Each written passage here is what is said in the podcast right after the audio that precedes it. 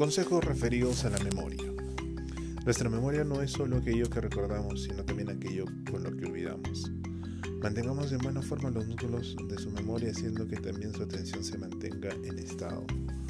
Consejo 1. Preste atención solo a lo que quiera recordar. No trate de retenerlo todo. Elija únicamente los puntos que desea recordar y no se preocupe por el resto. Consejo 2. Encuadre de manera bien organizada todo el material que quiera recordar. Apréndalo con una totalidad mejor que por partes. Dirija su atención hacia el significado y el contexto. Consejo 3. Recurra a las claves para ayudarse a aprender el material. Visualice, asocie, incluye ideas propias en un relato.